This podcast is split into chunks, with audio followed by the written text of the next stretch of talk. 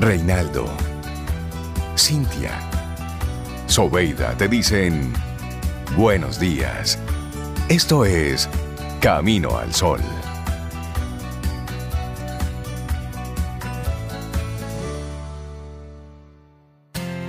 En Camino al Sol, la reflexión del día.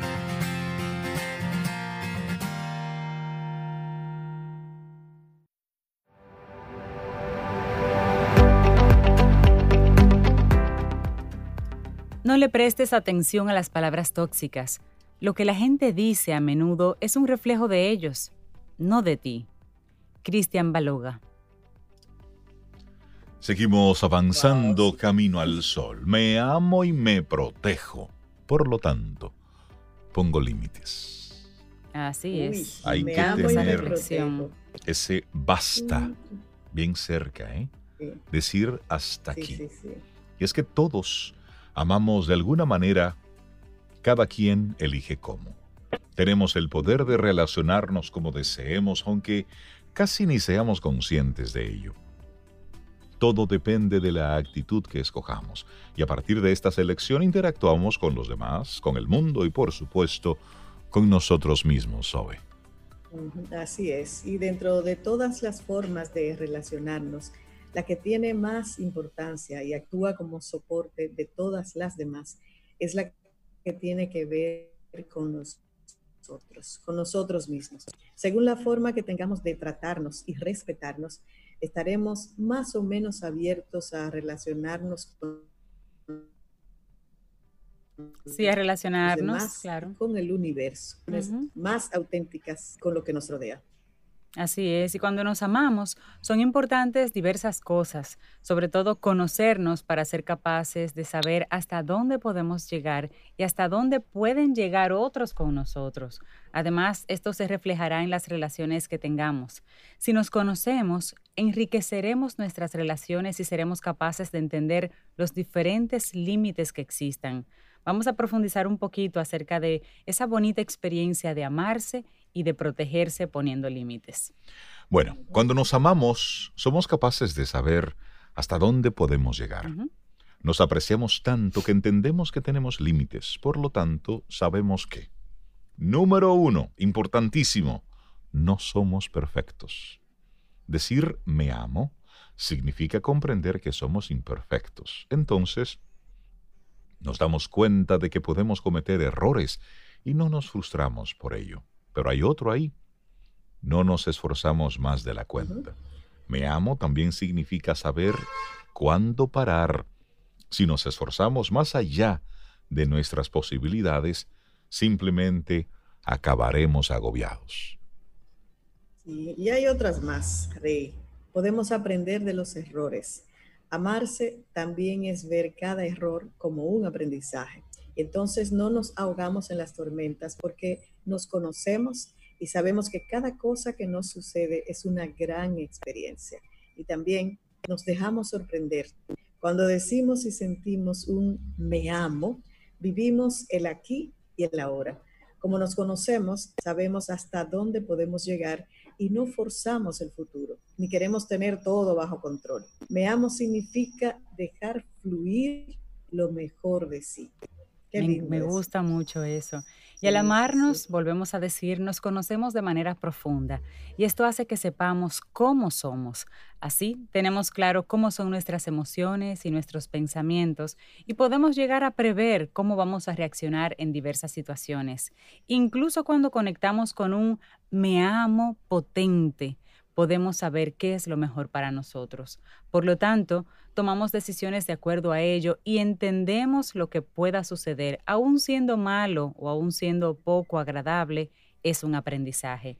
Además, no nos juzgamos porque comprendemos que no somos omnipotentes, que no todo está en nuestras manos. Así es. Bueno, sé cuándo decir basta ya. Enough is enough. Poner límites.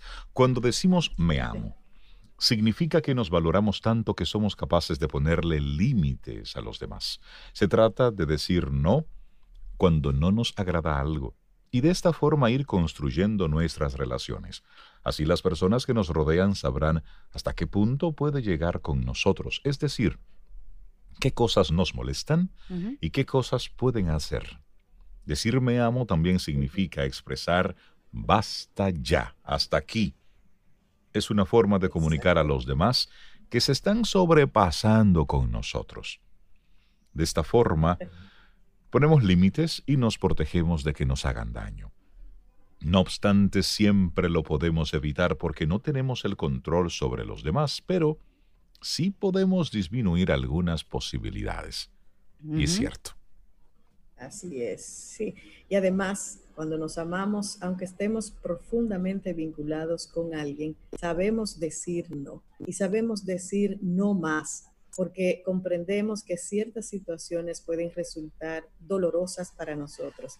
Así, amarse también quiere decir tener en cuenta lo que puede ser bueno y lo que puede ser malo para mí.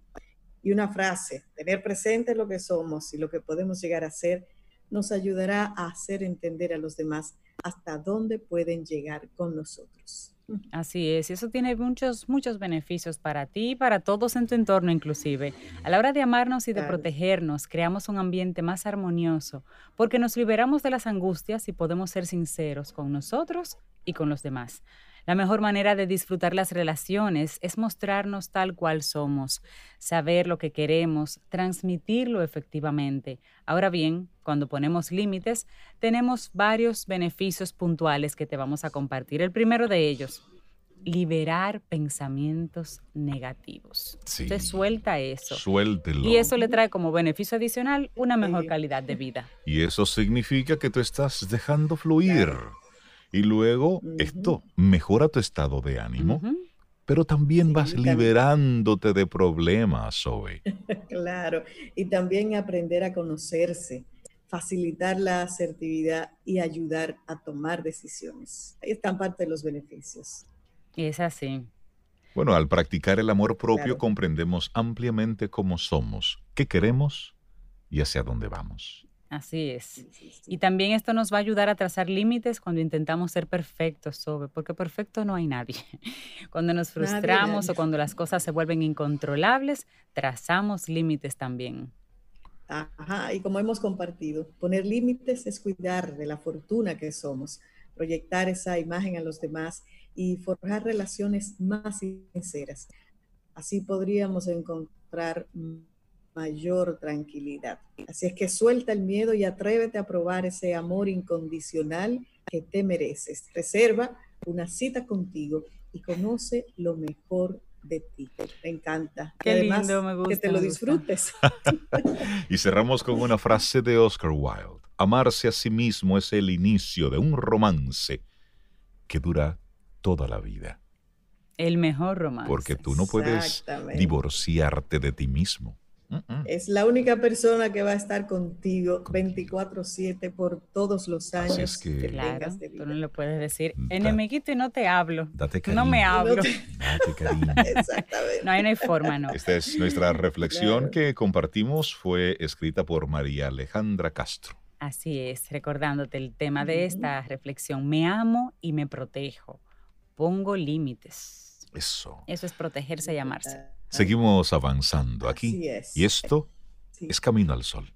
Contigo hoy, contigo siempre, Camino al Sol. Disfrutemos un delicioso café escuchando Camino al Sol.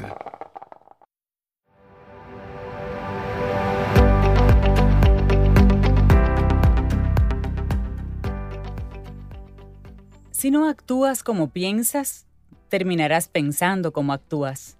Blaise Pascal Tú eliges. Tú eliges, ¿eh? No vamos a discutir mucho eso.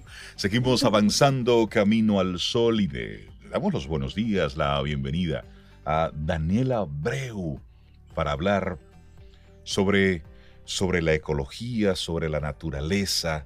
Pero hoy, buenas noticias, cosas buenas, de esas que inspiran. Daniel, buen día, bienvenido a Camino al Sol, ¿cómo estás? Buenos días, eh, muy bien, pues eh, conectar con cosas buenas que están pasando. Siempre hay cosas positivas y negativas que... En cada contexto, sí, es cierto. En todos los temas en nuestras vidas. Y aprovechando de que el día de mañana eh, en el hemisferio norte, en el cual nosotros estamos en República Dominicana, eh, es el solsticio de verano, es decir, ya formalmente, aunque aquí en el Caribe. Ah, porque no ha entrado el verano. ya. Bueno, preparémonos. Realmente formalmente es mañana que entramos. Él vive en mi casa. Él está aquí hace mucho. Mañana es que inicia, no me digas eso. así que nosotros aquí en el Caribe, eh, como que nos adelantamos, ¿verdad? Eh, el verano llega como estos invitados que llegan dos horas antes de la fiesta. y más, mañana es realmente el día. Eh, y, es, y, es, un día que siempre ha sido muy importante para, todas las culturas eh, que se conectan mucho con la naturaleza, que siguen estos, eh, estos fenómenos que solamente... ¿Por qué, Daniel? ¿Por qué es tan importante esto? Las culturas tradicionales que siempre se han conectados con los ritmos de la, de la tierra, em, siguen, primero, siguen muy, muy de cerca los patrones del sol y la luna, porque las culturas que dependen de la tierra especialmente necesitan de su agricultura, de los ciclos, de orientarse, de los grandes momentos en los cuales la naturaleza cambia. Incluso nosotros en, nuestro país, en nuestra isla, que pareciera que no tenemos estaciones, eh, nosotros tenemos temporadas de mangos, de aguacates. Sí. Eh, por ejemplo, ahora los framboyanes eh, están hermosos espectaculares. sí que la naturaleza lo siente, aunque nosotros a veces como que no nos damos cuenta, sí hay cambios. Entonces, eh, mañana prácticamente todas las culturas del mundo eh, hacían un ritual de agradecimiento a, la tierra. Ya nosotros que vivimos, digamos, en, estos tiempos modernos, pues, pues ya no, no, no, no tenemos esa, esa tradición. Sí podemos, y es algo que siempre eh, recomendamos, de dar las gracias a la Madre Tierra por todo lo que nos está dando. Y mañana es un bonito día para hacerlo. ¿Y como qué ritual tú sugerirías, eh, Daniel, para hacer eso? Porque yo he escuchado mucha gente que hace algo para, para ese día. Yo siento que realmente lo más importante es la intención. Y eh, en mi opinión, lo más que crear como algo que está fuera de tu tradición, digamos, yo, siento que eh, muchos de los que lo hacen de una manera más elaborada es porque ya han heredado o han aprendido una tradición. En la hora de la comida, yo siento que es la hora más bonita, porque es el momento que nosotros estamos reconociendo que nuestro sustento, nuestro alimento, viene de la tierra. Y, es una, y eso perfectamente eh, está incorporado en todas las tradiciones religiosas, espirituales de la tierra, dar gracias. Entonces, en ese momento de, de nosotros eh, tomar nuestro alimento cualquier hora del día, tomar el agua, dar gracias. Eh, y fíjense que en las culturas, en la mayoría de culturas antiguas, este era un buen momento para casarse el día del solsticio era uno de los días favoritos para las bodas, porque eh, era muy auspicioso para las mujeres quedar encinta en estos días, porque oh. auguraba normalmente que el niño o la niña nacería en primavera. Ay, como yo, caramba. Sí, eso es. Fíjense cómo, ah, era un día donde se, se, conectaba con la fertilidad. Ya. Tú sabes que, eh, escuchándote, Daniel, recuerdo la, película Avatar, que tiene muchos símbolos. Sí. Símbolos que me parecen interesantes, eh, que fueron cosas que evidentemente se tomaron de algunas, de algunas civilizaciones que llegamos a conocer. Pero cuando hablamos de agradecimiento, de agradecer a ese animal, por ejemplo, el momento de su sacrificio por ser el que nos va a nutrir y que va a permitir, y sobre todo, el utilizar absolutamente todo lo que se pueda de ese único animal eso es un respeto por la misma naturaleza. es decir, solo tomar exactamente lo que se necesita, pero luego pedir permiso a la naturaleza, conversar, dar gracias. Y ese es un momento tan sagrado que en muchas, en muchas tribus realmente se convierte como en el momento más importante. Ese reconocimiento de la tierra que nos, que nos protege, que nos cuida, que nos cura. Y al mismo tiempo con eso nosotros mostramos agradecimiento, pero también respeto. Y al mismo tiempo auguramos el que vuelva más. Sí. Es completamente así. De hecho, el espíritu con el que la mayoría de pueblos originarios hacen estas eh, rituales, ceremonias, que vistos desde fuera, muchos de nosotros que nos hemos criado más en contexto de ciudad, como que nos cuesta entender qué están haciendo, por qué, llevarle una ofrenda de comida, dicen, ah, bueno, pero la naturaleza, ¿qué va a hacer con eso? Si, si ella ya la produce. Lo que, lo que hay detrás es precisamente ese acto de respeto eh, y entendiendo que la naturaleza está viva y que, y que al tú hacer cualquier acto de respeto, de agradecimiento, la naturaleza lo está sintiendo y lo está recibiendo. Y eso eh, es muy bonito. Y, es muy bonito. Y eso vuelve a traerme también a Avatar, que aprendimos ahí también que supuestamente estudios científicos avalan que las raíces de los árboles en bosques y demás se interconectan entre sí y ellos pueden dar señales de alarma cuando uno está siendo talado, cuando hay un incendio, cuando están siendo atacados de alguna forma y también cuando está ese sentimiento positivo de cubrir a una comunidad, a una tribu y demás. Son un elemento vivo que no nos habla, no nos dice nada, pero no significa que no sienta nuestro, el, impacto de lo que nosotros hacemos con ellos por ahí. Y Avatar lo muestra muy bien.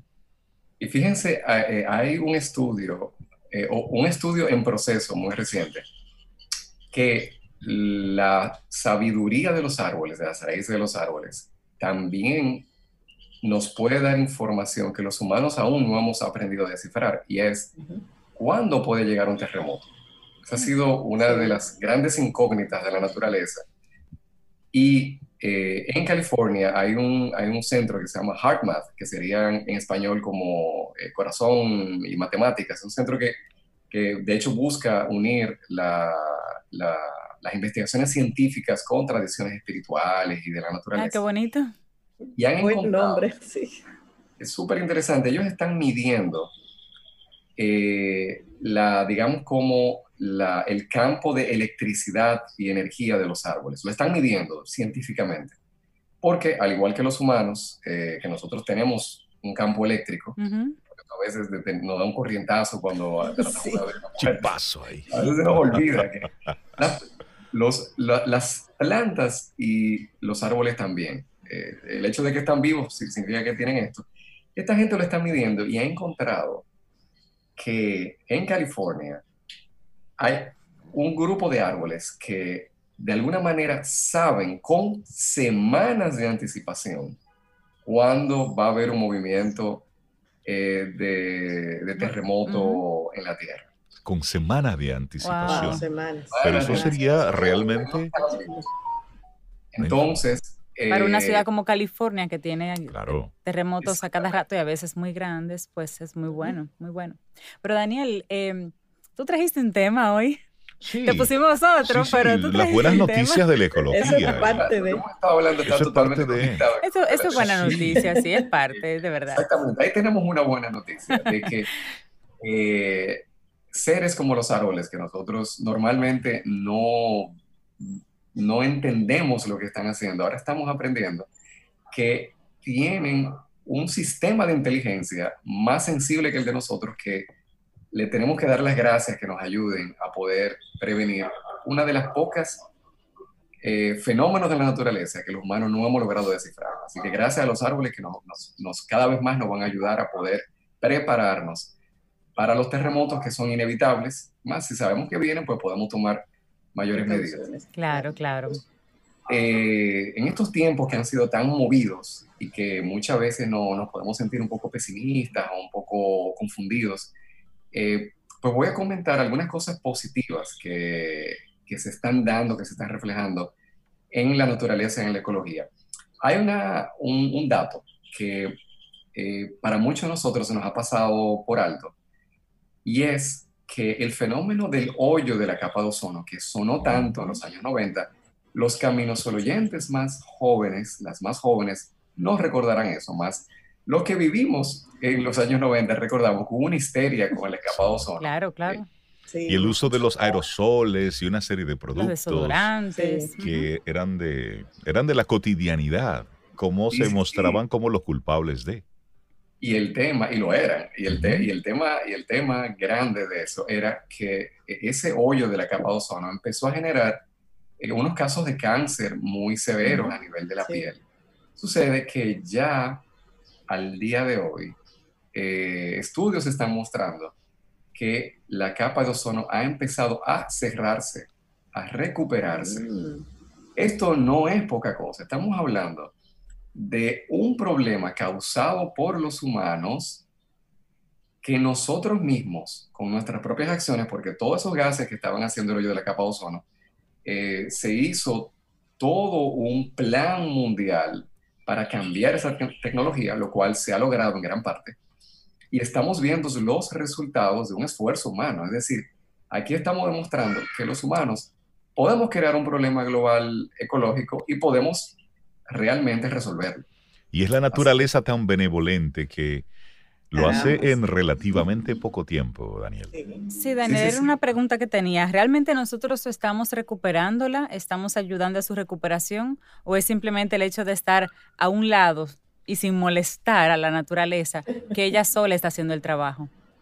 Sí, digamos aquí, aquí las dos cosas, porque en este caso, eh, para haberla dejado sola, nosotros como civilización tuvimos que ser muy activos porque estamos hablando de tecnologías. Por ejemplo, todos recordamos, eh, o no, todos no, todo lo que tuvimos en los, años 90 y anterior, que las neveras de ese tiempo, que tenían como unos tubos detrás. Ajá. Eh, Muy buena para secar los tenis, los jeans. Todo no lo secaba ahí. en días de lluvia esa era la secadora. Eran multiuso.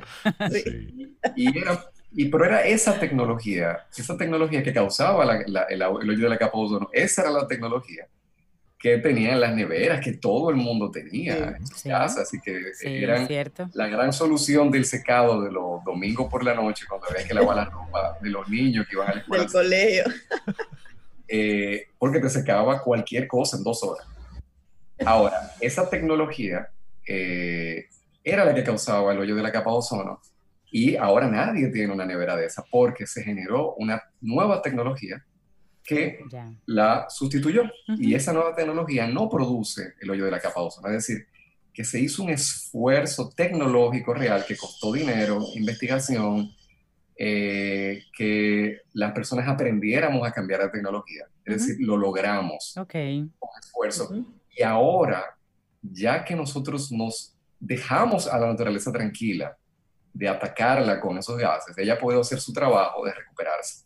Entonces, eh, traigo esta noticia como, como una demostración de que no todo es negativo y que nosotros los humanos hemos sido capaces, al menos en un tema, y no cualquier tema, un tema serio, empezar a revertirlo de una manera real y que ya la naturaleza está mostrando.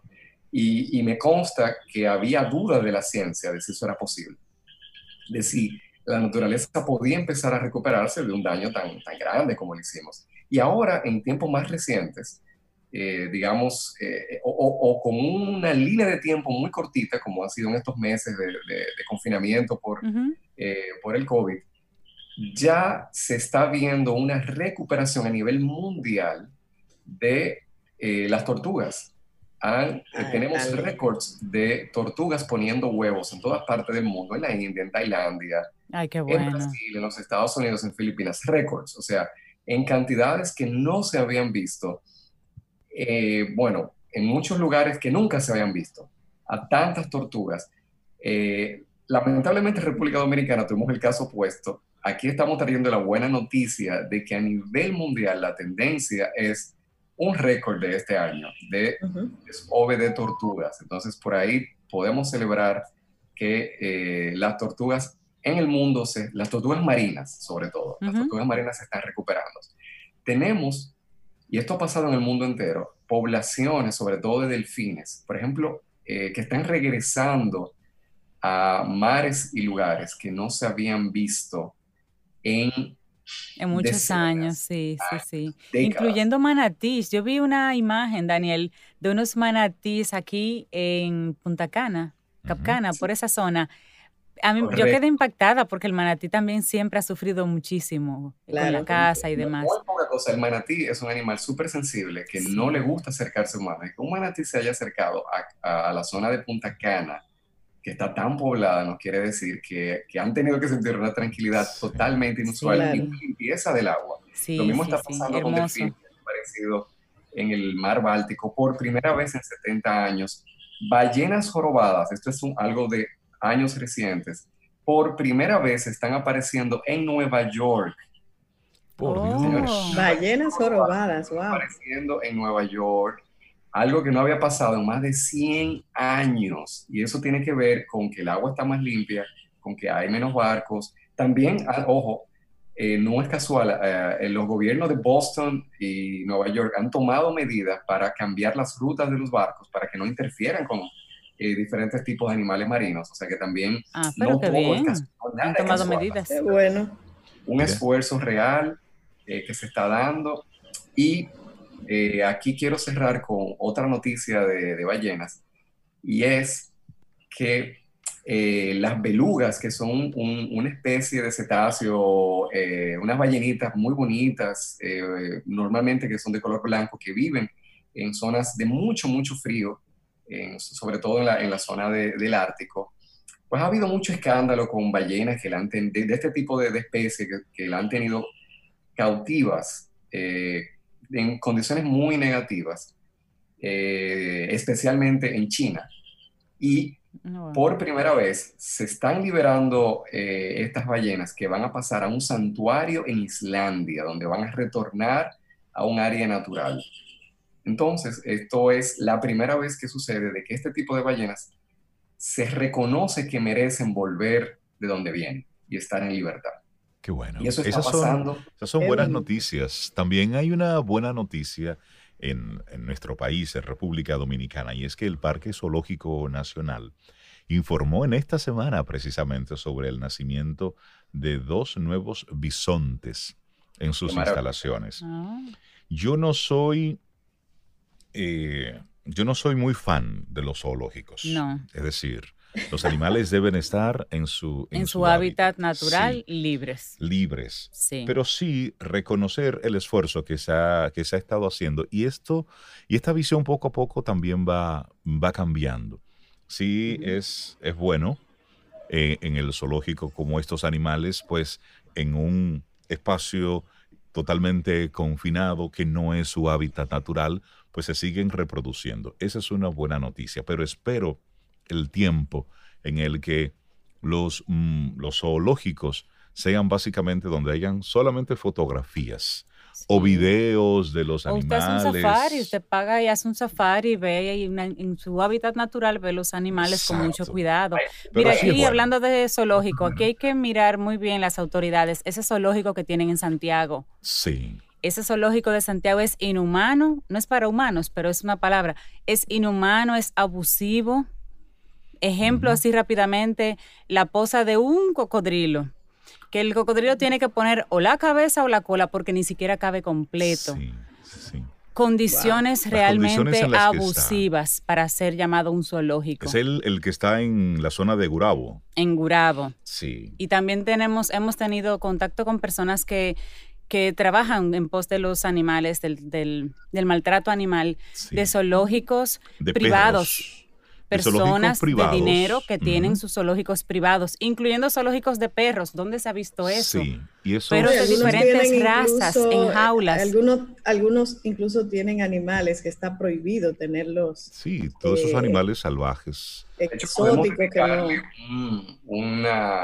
un programa próximamente a ese tema. Hagamos eso, Daniel, porque mire, el maltrato animal aquí lo pasamos por alto porque hay tanto a nivel humano sucediendo que, que no lo miramos mucho, pero mira, eh, ver fotografías de espacios confinados donde hay 25 jaulas y todos esos animales, animales encerrados solamente con el único propósito de parir para vender luego esos perritos en, diferentes tiendas de animales. Eso es inhumano. Apiñados uno encima de otro. Apiñados uno, que yo he visto fotos.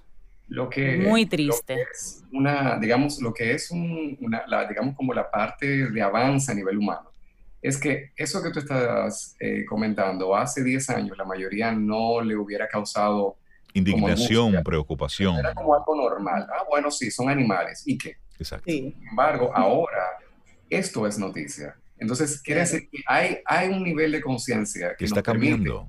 Hablar de esto como un problema cuando hace unos años esto no era ni un problema. No, era lo normal.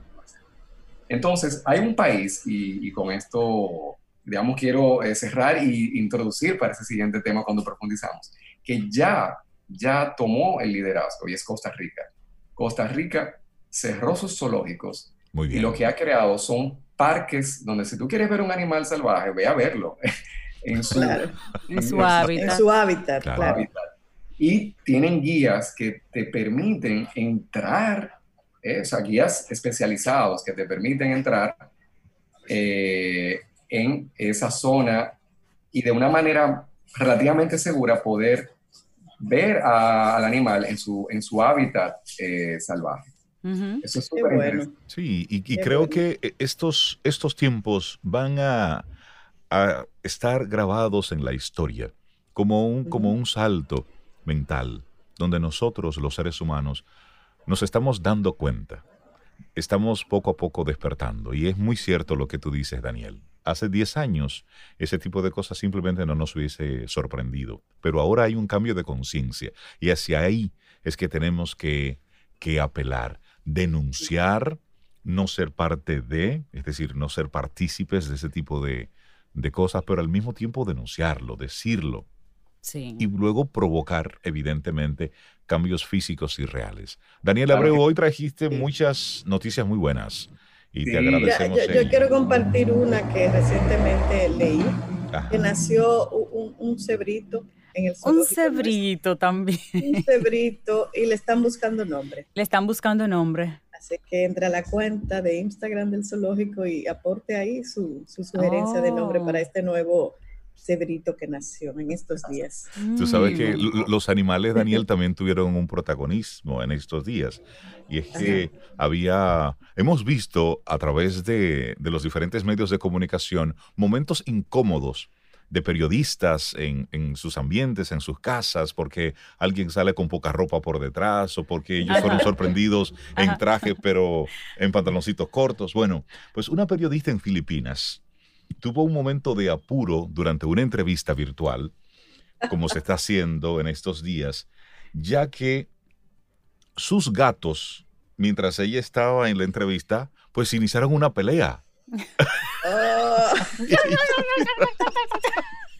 Yo me imagino. Yo me imagino, yo me imagino. Bueno, y nosotros, nosotros aquí en Camino al Sol tenemos la intervención a veces de de, nuestras mascotas, de Lía sobre todo, que es inquieta y le gusta participar ladrando, y de Tommy que a veces... sí, si, ves nuestro canal de YouTube vas a, toparte con Tommy en algún lugar durmiendo por ahí. la, mascota, a veces, muchos de los que somos de mascotas, a, veces nos preguntamos eh, quiénes son los dueños. nosotros de ellos o ellos de nosotros. Así Daniel muchísimas gracias. Hermoso tema. Bienvenidos. Escuchas Camino al Sol.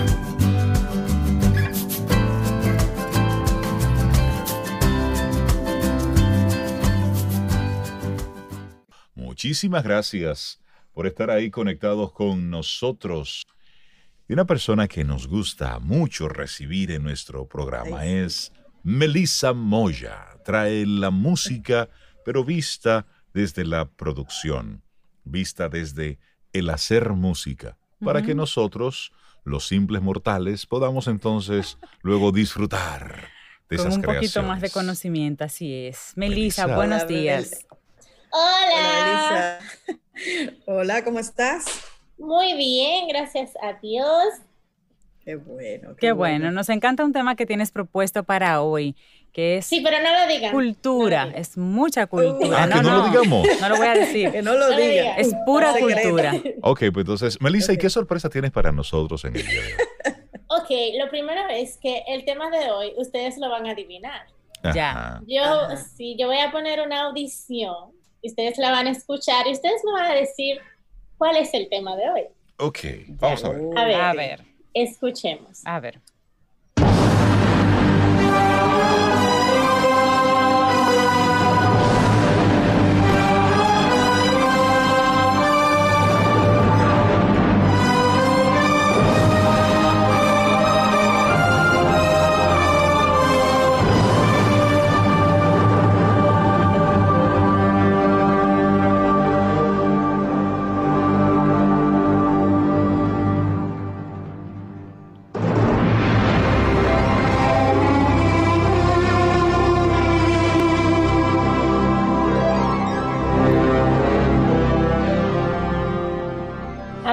¿Les ha llegado una pista de cuál es el tema de hoy? Eso, eso me Ramsés segundo. suena, eso me Eso suena me como suena los a- diez a música mandamientos.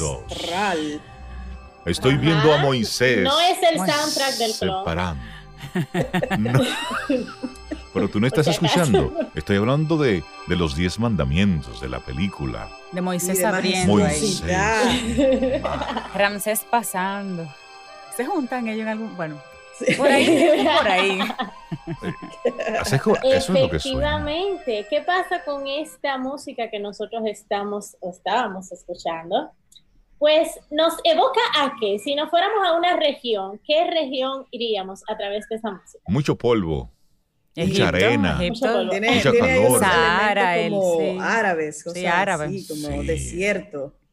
Correcto, pues hoy vamos a hablar de la música en el antiguo Egipto. Ah, tú ves, ancestrales, Ramsés, toda esa gente, Cintia, andaba por ahí. Sí, la No música eran de primos, hermanos. Nefertiti y esa gente por Sí, allá. toda esa gente, toda esa Nefertiti. gente.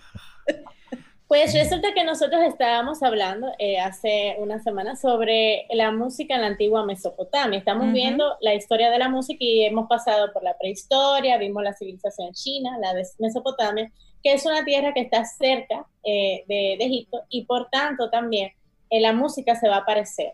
Eh, pero las características de la música en Egipto son un poquito diferentes, más dadas también por la tradición de, de lo que es el imperio de Egipto, la cultura de ellos que era muy centrada sobre todo en la religión y eso va a afectar en la música. Eh, cuando estamos hablando del antiguo Egipto, vamos a remontarnos eh, al momento en que eh, incluso ellos tenían ya su sistema de escritura, que era por jeroglíficos, que ellos que se transmitían eh, mediante imágenes, o sea, el dibujo de, de pequeñas imágenes, pequeños ideogramas, a diferencia de, de, otra, de Mesopotamia, por ejemplo, que tenían escritura cu- cuneiforme. Eh, y bueno, eh, aquí nosotros podemos ver que así como en Mesopotamia, aquí en Egipto, por los dibujos, por los jeroglíficos, por eh, todo lo que tenemos en relieve, las pinturas, hemos podido eh, detectar cómo era la música en aquellos tiempos y qué tipo de instrumentos tenían, porque todo eso ellos lo dibujaban y también las actividades en las que ellos eh, las utilizaban. Eh, recordemos que los egipcios eh, creían mucho en, en, los dioses, o sea, ellos tenían diferentes dioses y una de las de los contextos en que la música era utilizada era precisamente para el culto a los dioses. Eh, ellos, la, entre las creencias de ellos tenían eh, sacerdotes, tenían sacerdotisas, eh, tenían el templo, que era un lugar sagrado donde solamente se admitían estas personas, y eh, que también el pueblo en celebraciones importantes era, era admitido en, en, el, en la parte del, del, patio. Entonces, bueno, los egipcios creían que había una vida después de la muerte y se preparaban para ella. Incluso por eso a la hora de ser enterrados, ellos eran enterrados con eh, pertenencias importantes, uh -huh. eran eh, todo este rito de, de, embalsamarlos y demás. Entonces, en, en esas actividades, en, en, esos ritos funerarios, en esos cultos que ellos hacían a los dioses, eh, la misma, por ejemplo, cuando ellos cosechaban, cuando ellos eh, trabajaban en la agricultura, ellos, eh, la música era parte de todos esos ritos que ellos tenían. Y, y esto, y, y, los instrumentos que se van a utilizar también son eh, partes de esto. Pues entonces ahora vamos a conocer un poquito de las eh, características de la música de Y, y es interesante ver cómo esa es una constante en todas las civilizaciones. El ritmo, la música, los sonidos presentes en esos momentos importantes. Es decir, nacimientos, muertes, celebraciones, ritos religiosos. la guerra. Es la guerra. Ahí es donde está, ha estado presente en todas las civilizaciones la música. Siempre. Sí, y es interesante que nosotros conectemos eh, tanto con lo que le hemos visto ya de las civilizaciones que hemos visto como las que vamos a ver, precisamente eso que tú estás diciendo. Eh, si se recuerdan, por ejemplo, en China era más como un medio de purificación. Eh, también en Mesopotamia era utilizada para las diferentes actividades cotidianas que ellos hacían, pero aquí sobre en Egipto va a tener un carácter todavía más religioso y más místico, la música en este sentido. Eh, eh, la música era utilizada en Egipto como remedio terapéutico también. Mm. Eh, y la música, o sea, incluso la, el jeroglífico para representar la música es el mismo para bienestar y alegría, que para ellos la música era, era eso. Óyeme, qué, qué lindo símbolo. Hermoso, me encantó. Muy camino al sol, por cierto. y bueno, se consideraba también la música como un medio de comunicación con los difuntos. Eh, los músicos eran bien respetados, ellos eh, alcanzaban incluso una categoría que algunos eran enterrados en, necrópolis reales. Las necrópolis eran donde yacían los restos eh, humanos em, de esta, en, esta época. Y bueno, también la música se transmitía entonces directamente del maestro al alumno, era la forma en que era enseñada, más que simplemente como de manera empírica. aquí en esta cultura es muy de heredar ese conocimiento a través de una enseñanza más directa. Eh, luego entonces eh, nosotros tenemos en, las pinturas podemos eh, observar algunos de los instrumentos que se utilizaban y podemos llevar por ejemplo que algunos instrumentos veíamos, vemos a, a los intérpretes ejecutar más de un sonido al mismo tiempo. Entonces, eso da lugar a que en aquella época pudo haber existido una, una polifonía. Recordemos que la polifonía es cuando una pieza tiene dos o más voces independientes entre sí. Y, y, esto era algo que, que, de lo que de los, de los estudios que tenemos, esto es algo que nosotros podemos eh, eh, detectar. También la danza era algo muy importante para ellos, para todos sus ritos, para los banquetes, para eh, los eventos religiosos, para los combates incluso, bailes de calle.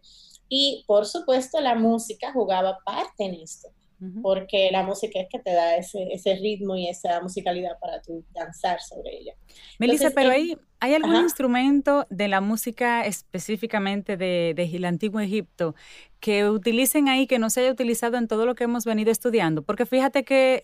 de manera relativamente fácil, nosotros escuchamos el sonido, escuchamos esa música y pudimos captar rápidamente que era de Egipto. Pasa lo mismo que con la música china que tú le escuchas y puedes identificar que es China, pero no pasa con toda la música. Es decir, ¿qué es lo que lo hace tan particular? Bueno, si tú te fijas en la, eh, por ejemplo, si vamos a China, en China había mucho, acuérdate que había mucho bambú, había muchos instrumentos muy de, de, madera sobre todo, de, muy de, elementos de la naturaleza que eran más eh, como ya más directamente, por ejemplo, de árboles y de eh, aire, instrumentos de aire. Pero tú tienes pero en Egipto tú tienes, por ejemplo, instrumentos más de plata, de bronce. Entonces, si tú te fijas en esa música que nosotros escuchamos al principio, eh, eh, esos sonidos, había, escuchábamos timbres metálicos, los címbalos, eh, que vamos a escuchar, de hecho, ahora audiciones precisamente de esos instrumentos.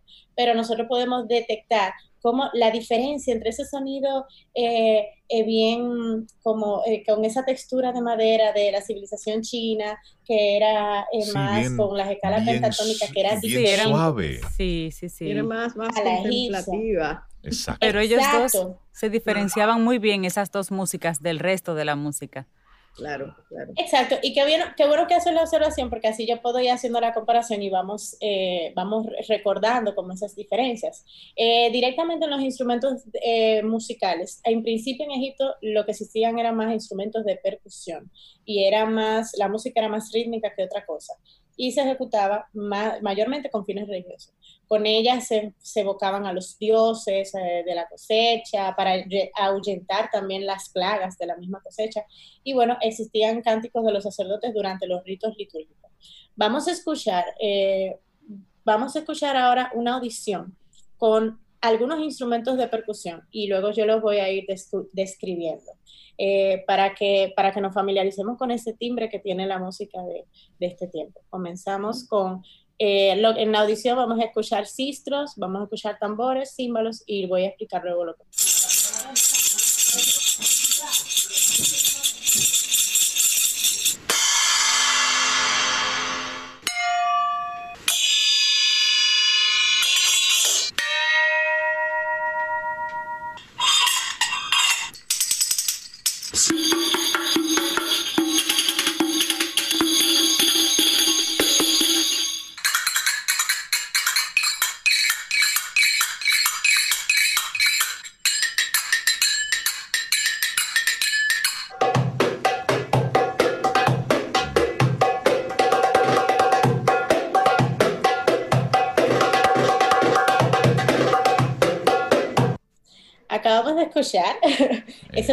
una selección de instrumentos de percusión. Y voy a ir datando ahora lo que nosotros escuchamos. Lo primero eran cistros. Eh, pongo nada más la primera partecita para que lo recuerden. Estos son cistros. ¿Qué mm. hacen los cistros? Eh, tiene, los cistros tienen una forma eh, vertical, es una especie de, si se puede decir, de óvalo, o sea, tiene como una paleta, imagínense una paleta que sostenemos, entonces entre cruzadas tienen unos, unos alambres. Entonces, eh, al sonarlo, al moverlo, eh, esos, esos, cuerpos producen vibra chocando entre sí, producen vibraciones, los alambres con la base que tiene, que, que la persona sostiene. Entonces, fíjense cómo tiene ese sonido parecido un poco al de las panderetas, no a la parte de la membrana, sino a la parte de los... De los Lo que está en el entorno. Pero tiene ese sonido por el, por el metal, o sea, son metales chocando. Sí, sí, eh, Y este instrumento era dedicado a la diosa Hathor, la diosa del cielo, del amor, la alegría, la música y la danza. Y esta era la diosa que de, que de la maternidad, que protegía a los niños. Y de hecho era eh, era dibujada, o sea, en, aquel entonces representada, como una mujer con orejas y cabeza de vaca, cuernos y, un disco solar sobre la cabeza. Entonces, esto, este viene siendo el sistro, lo que nosotros acabamos de escuchar. También tenemos lo que se llama menat o collar atórico. Eran, eh, ellos utilizaban unos, o sea, unos collares que tenían como en la parte de atrás tenían un contrapeso eh, por una, una, pequeña base metálica. Y esto también, al ellos eh, utilizarlo, por ejemplo, en las mismas danzas, al ellos moverse, estos emitían sonido. Eh, que, era, que era parecido al, al de, la, de, las, de, la, de los címbalos pequeñitos que nosotros escuchamos. También estaban los tambores o panderos. Hemos visto anteriormente los instrumentos membranófonos. Recordemos que el pandero tiene eh, tiene una, una, caja de resonancia y una membrana, que es la que al golpearla hace que suene eh, así, eh, tan, de manera tan característica. Y los panderos de aquella época habían de forma circular y habían también de forma rectangular. Entonces el pandero te daba ese timbre como misterioso y también por eso yo lo utilizaba en, en la... Era, era normal que lo asociaran a, que se asociaran a los sonidos de, de los ritos religiosos, por ejemplo. También ellos tenían unas tablillas que eran hechas de marfil o de madera y que se chocaban entre sí y producían sonido. La, de marfil sonaba más aguda y la de madera sonaban un poco más graves. Estas eh, tablillas tenían forma de brazo y forma de mano. O sea, habían tablillas con mm. forma de brazo y forma de, de, mano. Eh, y bueno, finalmente los címbalos, que fueron los últimos que escuchamos, que son los platillos, eh, los había de bronce, había de muchos tamaños diferentes.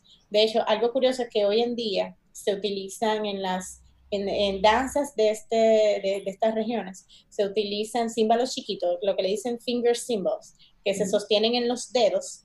Y de hecho hay, o sea, personas que practican la danza, eh, danzas similares a la danza de vientre, eh, utilizan estos, viene siendo como en la danza española las castañuelas, los símbolos de, dedo en, este tipo de danza.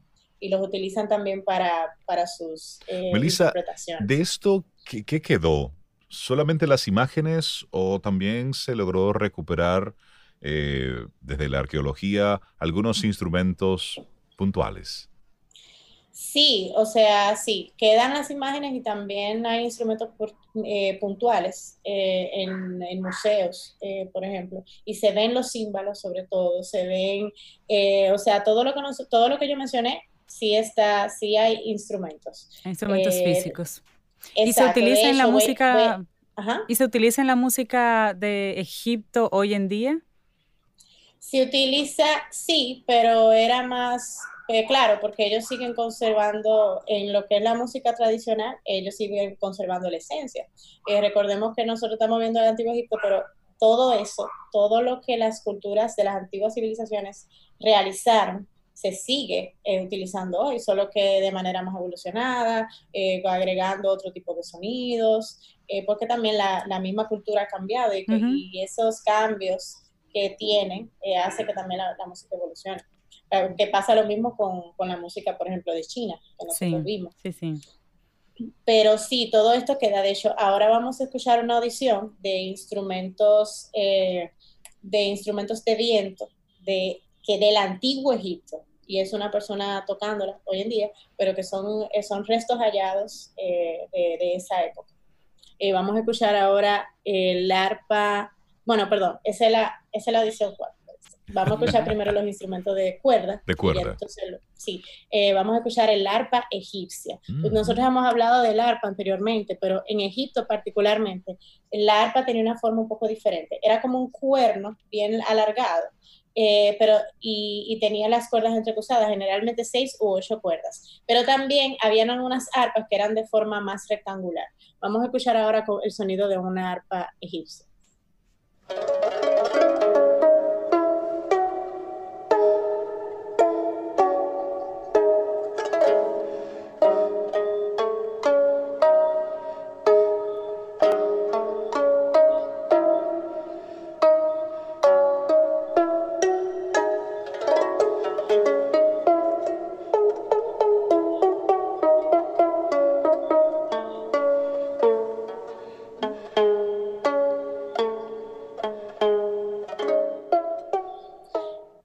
Es un ejemplo de una arpa egipcia. ¿Qué les parece? Suena muy linda. Suena muy linda. es interesante Más grave, ¿verdad? Que una arpa normal. Logras escuchar y rápidamente tú mentalmente te vas a esa zona, a esa región. Es un, un, sonido tan fuerte, tan, tan, significativo, ¿eh? tan característico. Claro, y fíjate que la diferencia del arpa de hoy en día, que tiene más cuerdas, por ejemplo, y está organizada en tonos más, eh, como, o sea, como lo que usamos convencionalmente, por ejemplo, el arpa eh, que nosotros conocemos tiene estos tonos y los sostenidos también. Pero esta, que es de seis cuerdas, el sistema que ellos tienen es más eh, propio de la escala que ellos utilizaban, que ahorita vamos a hablar un poquito de eso fíjense que es diferente. Por eso es que la música que escuchamos ahora tiene esa sonoridad, ese tipo de sonoridad, que es muy diferente a si tú tocaras un arpa. a mí me encanta esta clase, mira cómo ella se Sí, sí, realmente sí, yo me la disfruto también. Me encanta, Melissa. Me encanta. Qué bueno. y bueno, finalmente ahora sí la edición que les prometí es sobre eh, los instrumentos de viento. Vamos a escuchar a una persona interpretando una flauta faraónica, que era, mm, o sea, medía dos codos de largo y, y, lo, y, tenía mm, algunos agujeros. Y vamos a escuchar eh, unas trompetas. La, vamos, vamos a escuchar las trompetas eh, y vamos a distinguir ese, ese sonido metálico. La primera que vamos a escuchar es muy larga eh, y, tiene de hecho la forma de la cabeza de un faraón arriba. Y la segunda es un pequeño cuerno. Entonces vamos a identificar, recuerden que eh, estos instrumentos se utilizaban también como para señales, en el caso de las trompetas, en el caso de los eh, cuernos, pero también en el caso de Egipto eran relacionados con Osiris, el dios inventor de la agricultura, la religión y la resurrección. Estamos hablando con Melissa Moya, hoy la música en el antiguo Egipto y estamos escuchando algunas audiciones de esos eh, instrumentos y creando un poco de, ambiente. Estoy loco por escuchar ese sonido. Disfrutándonos esto acá. Vamos a ver la siguiente. De la flauta faraónica.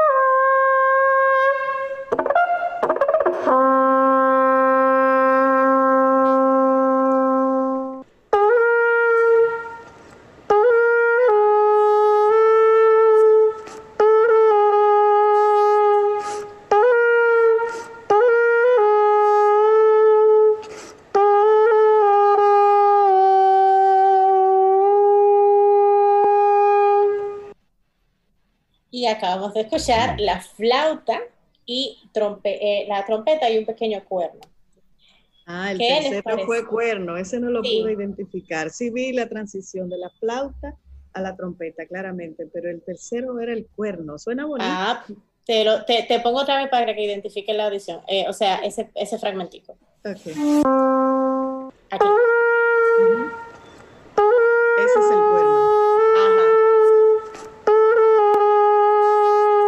Fíjate que los sonidos que hace son incluso de una, son un poco más cortos, o sea, eh, tiene menos rango eh, sonoro que esto que tuviste antes. Sí, sí, sí.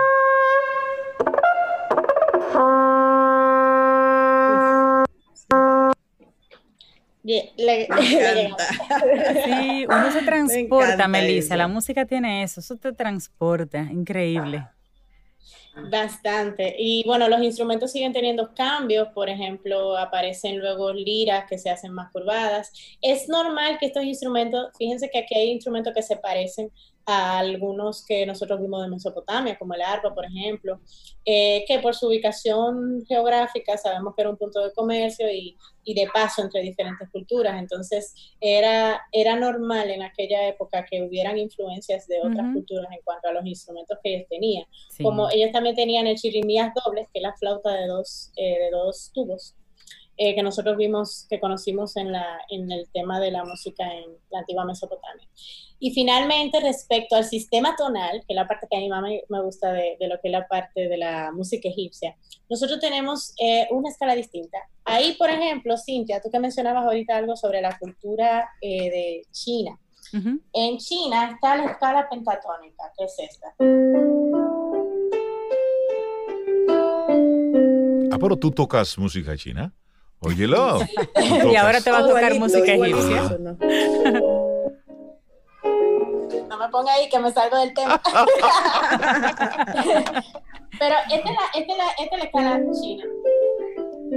Okay, entonces, en el caso de Egipto, ellos tenían también un sistema de semitonos, pero ella, la escala de ellos sonaba diferente.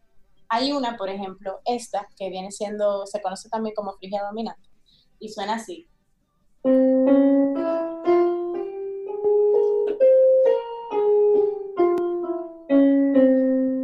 Sí, sí, sí, completamente, se distingue, sí. Sí, sí. sí. Y está otra, que es la magiar, eh, que sería esta.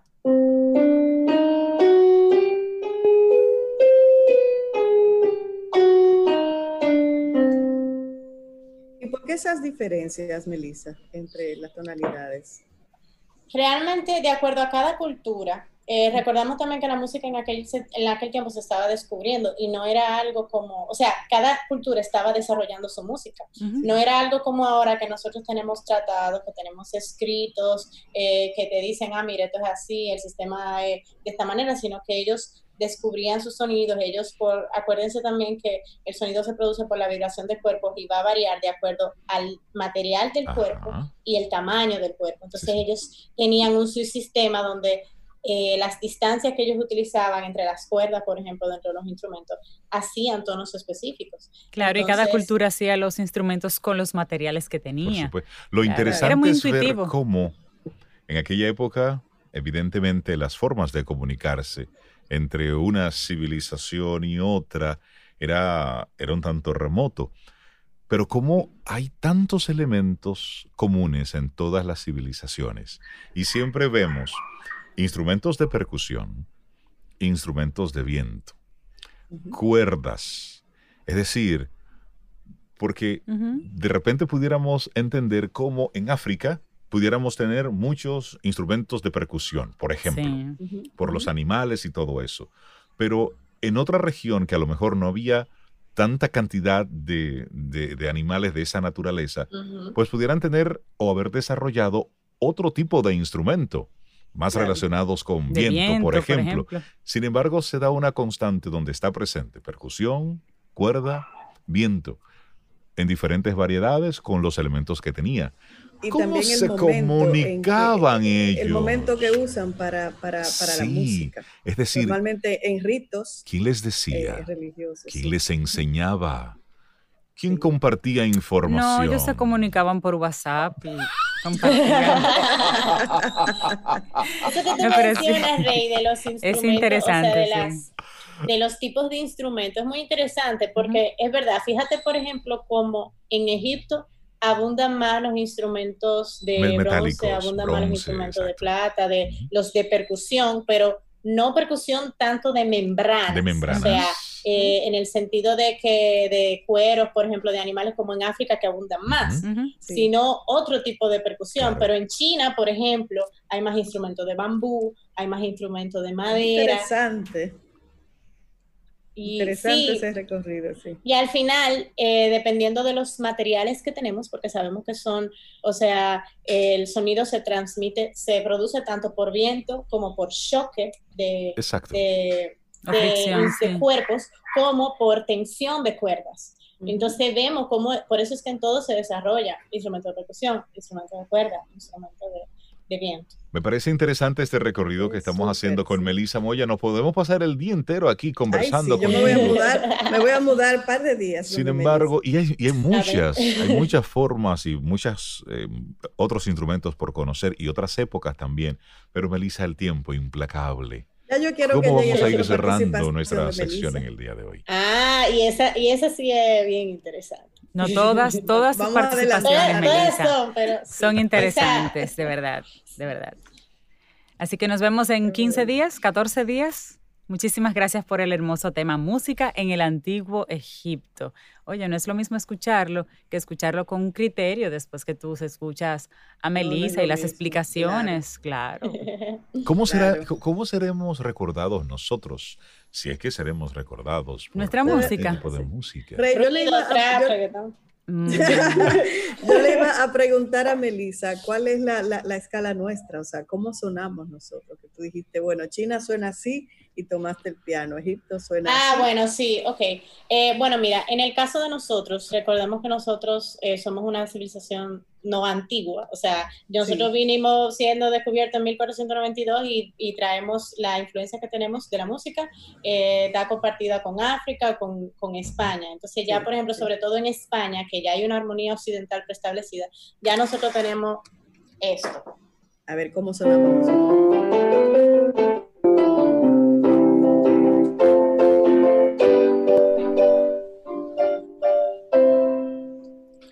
Así venimos sonando. Claro, ahora dominicana, tú le agregas la tambora, ella agarra, ella agarra ese piano. Melissa, el acordeón, no, el acordeón. El acordeón, el acordeón. Melissa, muchísimas gracias. Buenísima tu participación, como siempre. Gracias por, por enseñarnos tanto. Melissa, y con esto de la pandemia y demás, así la virtualidad, ¿tú estás dando clases virtuales? ¿Cómo podemos conectar contigo? Correcto, sí, em, arroba Melissa Moya A en Instagram y también me pueden escribir por Gmail, melissamoya A arroba gmail.com. Sí, estamos dando mucha clase de virtual, hay muchos inspirados. Clase, clase, clase de guitarra, Melissa, virtual. También hay clases de guitarra Pero a ti no te vamos a dar clase, a ti no. A ti no. Ella me ayudó a afinarla. Que tengas un super día hoy. Un gran abrazo, Melissa. Gracias. Muchísimas gracias, Melissa.